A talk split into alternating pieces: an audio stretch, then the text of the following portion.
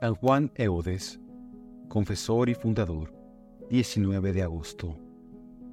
Suscitó el Señor en medio del siglo XVII a este santísimo sacerdote de ardiente y celoso corazón para establecer y propagar el culto litúrgico de los sagrados corazones de Jesús y María, formar clérigos en los seminarios y renovar el espíritu cristiano del pueblo por medio de la predicación y las misiones.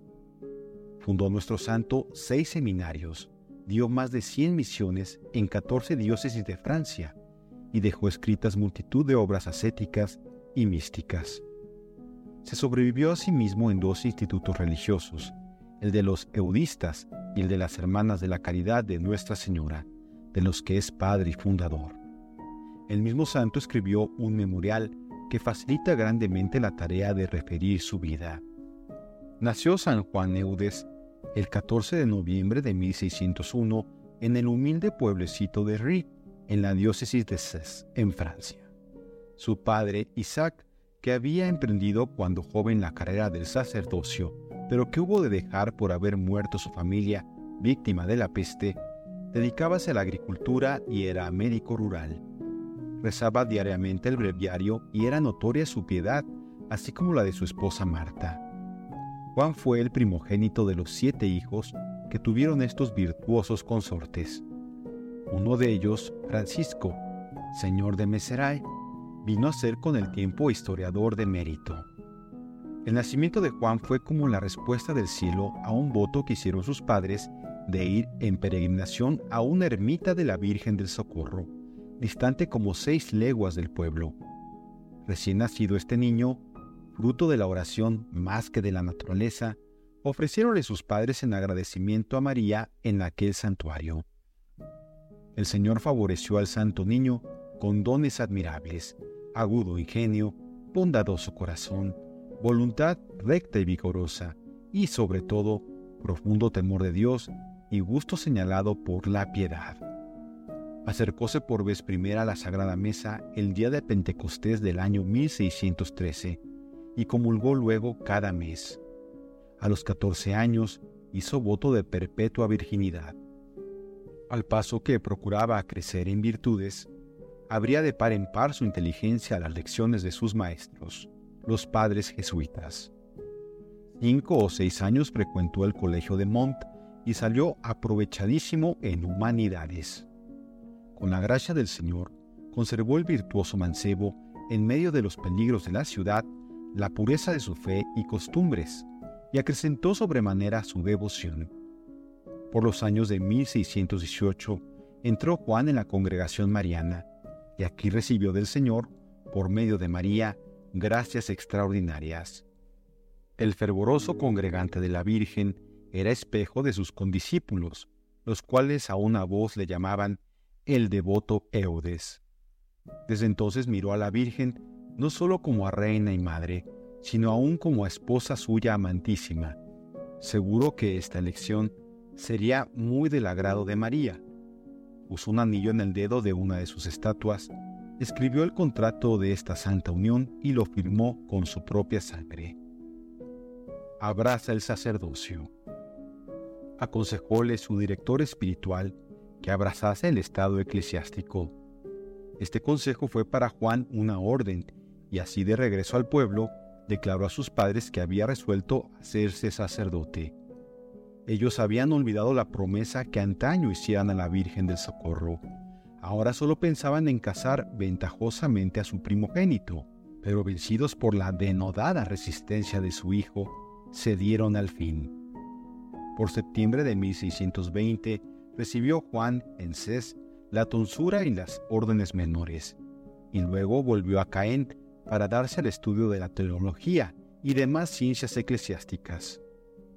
El joven clérigo juzgó que le sería difícil santificarse viviendo en medio del siglo, por eso, previo consejo de su confesor y venciendo heroicamente la oposición de su familia, pidió y obtuvo ser admitido en la Sociedad del Oratorio de Jesús. Ocurría esto el año 1623. Entró Juan en el noviciado de París el día 25 de marzo de 1624. Fue maestro suyo el mismo fundador, gracias a cuyas lecciones y consejos adquirió en breve la vida de oración y unión con Jesús, características de la nueva congregación, y con ella todas las demás virtudes sacerdotales y religiosas. Ya desde el noviciado fue Juan modelo acabado de jóvenes y ancianos. Pasado un año de vida tan santa y fervorosa, enviáronle a la residencia de Oberviller, próxima a París, para que allí se preparase al sacerdocio amparado por Nuestra Señora de las Virtudes, y aprendiese del celoso padre Carlos de Condren el secreto de la verdadera devoción al Verbo encarnado. Se ordenó de sacerdote el 20 de diciembre de 1625 y dijo la primera misa la noche de Navidad.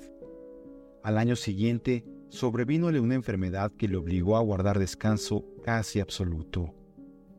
Admitiéronle definitivamente en el oratorio el año 1627. Hallábase en París disponiéndose al ejercicio de la predicación cuando le llegó una carta en que su padre le llamaba para que cuidase de los apestados de los pueblos del territorio de Argentán.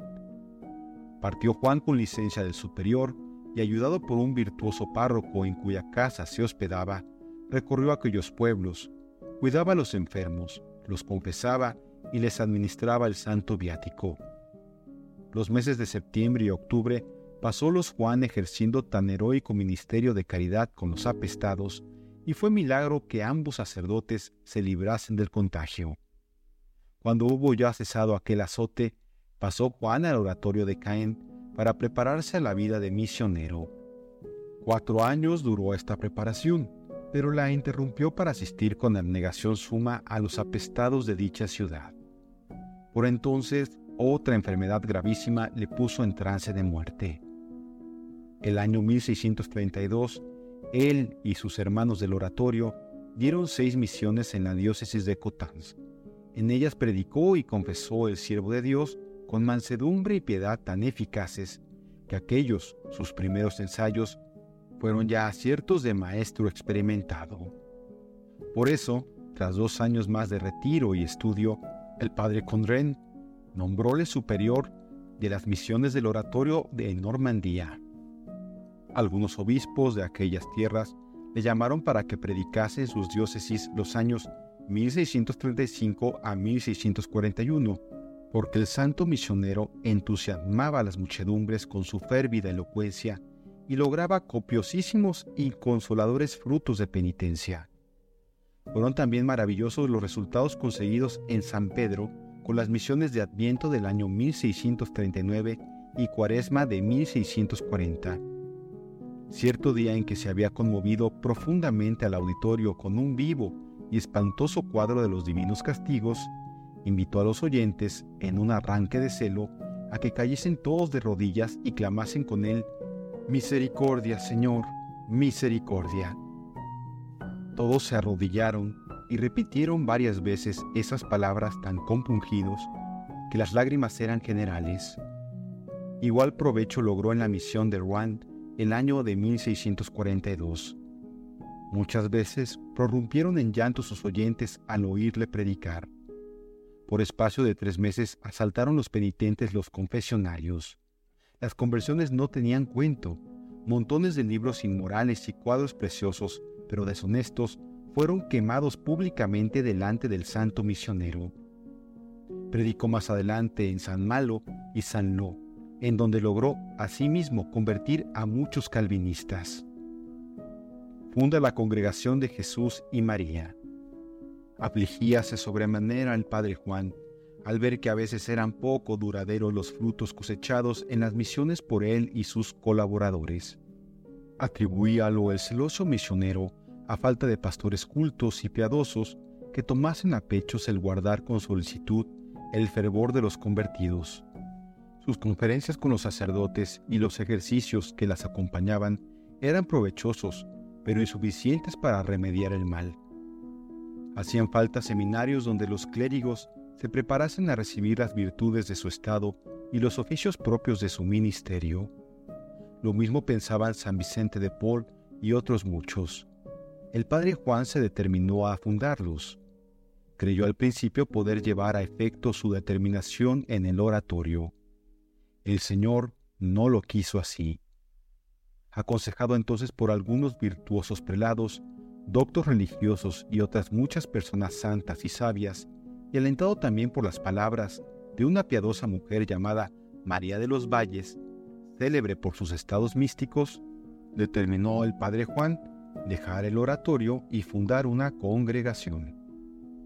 El cardenal Richelieu le llamó a París, le recibió muy honrosamente, le oyó con suma atención y aprobó sus propósitos. A principios de diciembre de 1642, el padre Juan recibió las patentes del rey, facultándole para fundar la congregación. El santo varón, lleno de gozo, volvió a Caen e inmediatamente dispuso las cosas para la fundación del nuevo instituto que tanto le preocupaba. No escogió al acaso la fecha 25 de marzo de 1643 para la institución de la sociedad.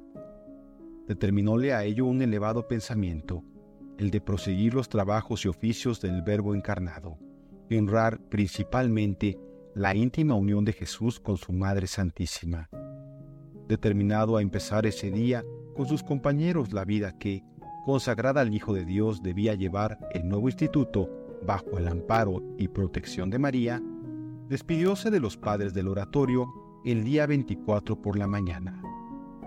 Distante unos 13 kilómetros de la ciudad de Caen, por la parte del mar, había una ermita dedicada a la Virgen que era lugar de peregrinación muy concurrido. Lo primero que hicieron Juan y sus cinco colaboradores fue ir en romería a dicho santuario para consagrar a Jesús y María sus personas y las de sus sucesores. Después pasaron a vivir en su nueva casa, confiados en la providencia del Señor y en el amparo de la Virgen María. San Juan Eudes llamó a su instituto Congregación de Jesús y María, nombre que en el pensamiento del santo significaba Congregación de los Sagrados Nombres y Corazones de Jesús y María. Este nuevo instituto, secular como era el del oratorio, tenía como fin principal la formación de sacerdotes celosos en seminarios y ejercicios espirituales. Solo después de esta obra primordial podían sus miembros misionar en las parroquias. Seis seminarios fundó nuestro santo entre los años 1643 y 1670, y aunque muchos prelados le pidieron hiciese fundaciones en sus diócesis, solo después de muerto el santo pudieron sus hijos satisfacer aquellos deseos. En esta empresa, como en la fundación de los evodistas, salieronle al paso un sinfín de dificultades, oposiciones y contradicciones levantadas por la envidia, el odio y el vicio, y el espíritu jansenista de la época, pero de todas triunfó el santo por su piedad y heroica virtud. Con estar tan atareados en la fundación del nuevo instituto, no dejó de evangelizar ciudades y pueblos, y aún tomó algunos hermanos, y recorrió con ellos la Normandía y varias provincias de Francia. En todas partes se agolpaba la muchedumbre alrededor del santo para oírle predicar.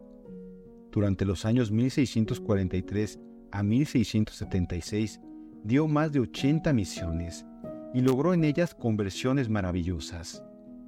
Habíale el Señor otorgado las cualidades y dones peculiares del misionero perfecto, temperamento fogoso y audaz, y celo abrazado en las llamas del amor divino. Los contemporáneos le miraban como a maestro de sagrada elocuencia, cuya palabra santa y enérgica, largo rato meditada en la presencia de Dios, brotaba de un corazón rebosante de caridad impugnaba con valor todos los vicios, cortaba de raíz los escándalos, y a todos predicaba la salvadora verdad, sin que pusieran trabas a su voz ni la dignidad ni la nobleza de las personas. La caridad que mostraba en el confesionario atraía a los penitentes porque al fulminar contra los vicios, sabía apiadarse del pecador. Instituto de la Virgen de la Caridad. San Juan Eudes tuvo en sus misiones el grandísimo consuelo de volver a Dios algunas mujeres conocidas por insignes pecadoras. Ellas mismas pidieron al santo que las dejase vivir en comunidad, como así lo hicieron, juntándose primero en casa de una santa y caritativa señora, y más tarde, el año 1641, en un edificio más amplio y apropiado a su modo de vida. No fue esto del agrado del demonio, el cual sembró desaliento y envidia en las madres directoras. Todas ellas, menos una, dejaron el refugio. Fue entonces el santo a ver a las salesas de Caín y le suplicó que le diesen algunas religiosas para gobernar a las arrepentidas y formar nuevas directoras. Las salesas vinieron en ello. El año de 1644 se dieronle tres religiosas, una de las cuales, llamada Madre Patín, era mujer de mucha virtud y talento. Merced a su ayuda y cooperación, pudo nuestro santo fundamentar la Orden de la Virgen de la Caridad, a la que dio la regla de San Agustín. Además de los tres votos de pobreza, castidad y obediencia, las religiosas de esta orden debían hacer voto especial de dedicarse a la conversión de las doncellas y mujeres perdidas o expuestas a caer en graves desórdenes. Este Hospital de las Almas fue una institución santamente audaz, muy combatida y probada de mil maneras. Tres conventos semejantes fundó el santo y otros cuatro se establecieron después de su muerte. La orden se extendió más todavía desde la época de la Revolución Francesa. Pasó las fronteras de Francia y fundó algunas residencias en Europa y América. Más aún, el convento de Angers erigido en Casa Generalicia el año 1835 por Santa María de Santa Eufrasia Pelletier, forma una rama muy próspera de la orden. Con el nombre de la Virgen de la Caridad del Buen Pastor de Angers, ha fundado en las cinco partes del mundo conventos que prosperan. Devoción a los Sagrados Corazones. Ya desde niño tuvo San Juan Eudes ferventísima devoción a los sagrados corazones de Jesús y María. Hallamos vestigios manifiestos en una obra suya publicada el año de 1637. Al fundar la congregación, ordenó en ella el culto al Sagrado Corazón, ordenando rezar algunas oraciones cotidianas como el Ave Cor Santissimum y la celebración de determinadas fiestas anuales. Lo propio hizo con las religiosas de la Virgen de la Caridad especialmente consagradas al corazón de María, como los sacerdotes lo estaban al corazón de Jesús.